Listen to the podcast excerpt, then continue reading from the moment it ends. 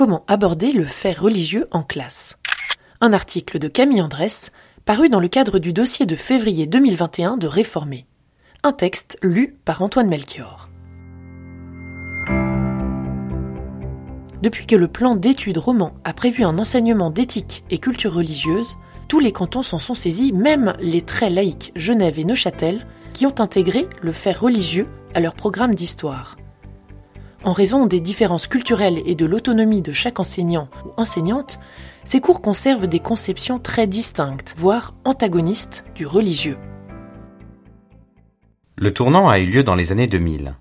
Peu à peu, une approche des religions telle que nous la concevons dans nos moyens, non prosélytiques, distancée, historique, anthropologique, s'est imposée, se remémore Sabine Girardet et Yves Dutoit des éditions Agora. Dans la maison d'édition lausannoise, qui fournit des moyens d'enseignement à plusieurs cantons romans, on se souvient que dans les années 1990, ce consensus social n'existait pas. Agora a fait face à des oppositions, voire des intimidations plus ou moins structurées par des acteurs religieux opposés à une approche non confessionnelle et factuelle du fait religieux.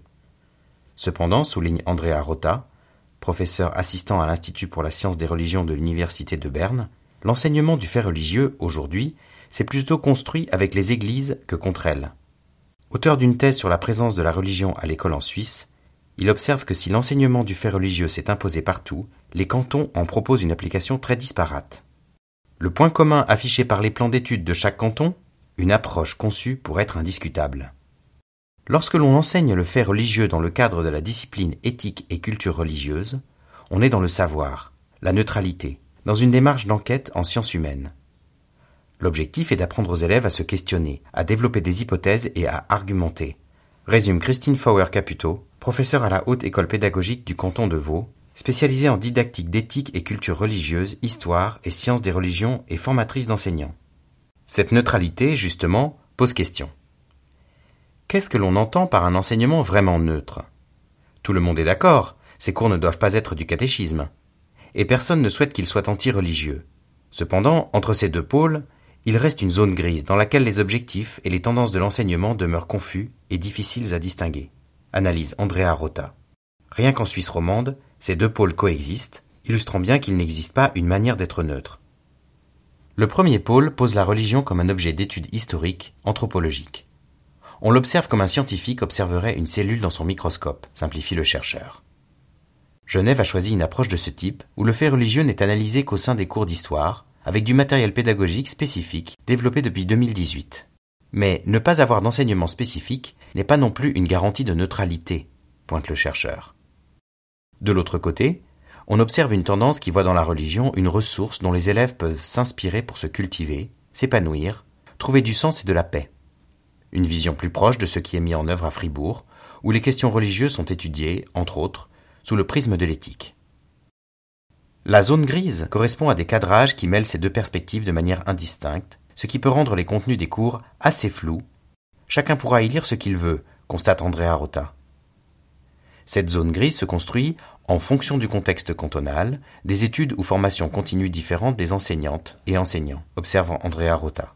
Sans compter les sensibilités de chacune et de chacun. Certains professeurs voient la religion comme utile à l'existence, D'autres estiment qu'elle ne devrait pas avoir sa place à l'école publique, observe Petra Bleich, professeur en didactique à la Haute École pédagogique Fribourg.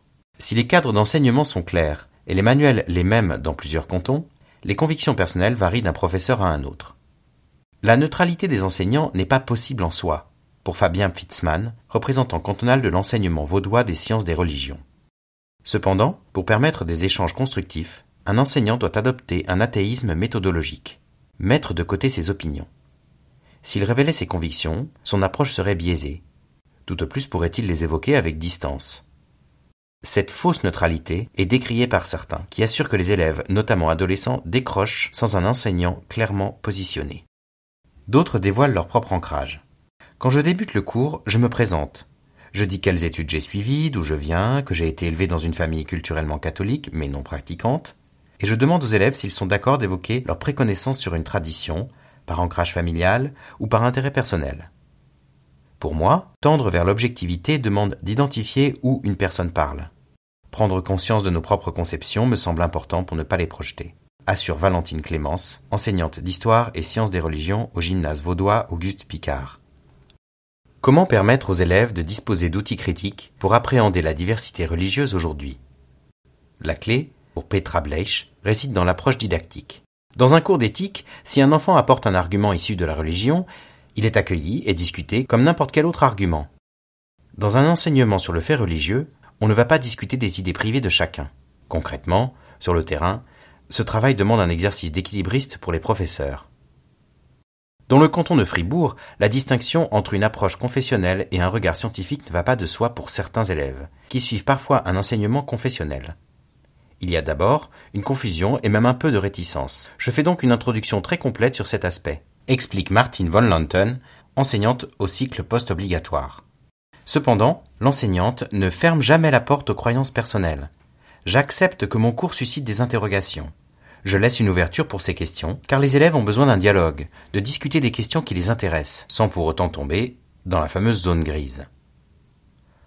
L'enjeu est de faire comprendre aux élèves que l'on peut réfléchir scientifiquement aux questions religieuses. Les critères d'évaluation ressemblent à ceux que l'on utiliserait en éthique ou en philosophie, valeur argumentative, qualité de l'analyse, etc., explique celle qui est aussi professeur de philosophie. D'un autre côté, à Genève, où l'approche se veut d'abord historique, Anthony Ardiri n'hésite pas à partir des questionnements actuels des élèves. C'est un sujet chaud dans l'actu, parfois brûlant. Les élèves arrivent avec leurs interrogations. En 2015, avec les attentats de Paris, ils se sont beaucoup questionnés sur l'État islamique, par exemple, explique l'enseignant. Pour faire une place à ce vécu, Anthony Ardiri choisit de l'accueillir, mais au travers de l'histoire. On repart en arrière, en 2001. On met en perspective avec des analyses géopolitiques, pour beaucoup d'ados, le 11 septembre, c'est aussi vieux que la Première Guerre mondiale. Objectif, éviter d'essentialiser. Nous évitons de partir de l'expérience directe d'un élève. Elles peuvent évidemment être prises en compte par l'enseignant dans le respect des convictions de chacun. Mais donner la parole à un élève pour parler de sa tradition religieuse pourrait tendre à en faire un spécialiste de la tradition en question, qui n'est pas forcément représentative de la manière de faire ou de penser de l'ensemble des membres de la même communauté religieuse. Un but qui peut aussi être atteint par les enseignements d'éthique et de culture religieuse. Par essence, la pensée religieuse est une pensée de la nuance, pointe Martin von Lanten. Un texte lu par Antoine Melchior et produit par le journal Réformé.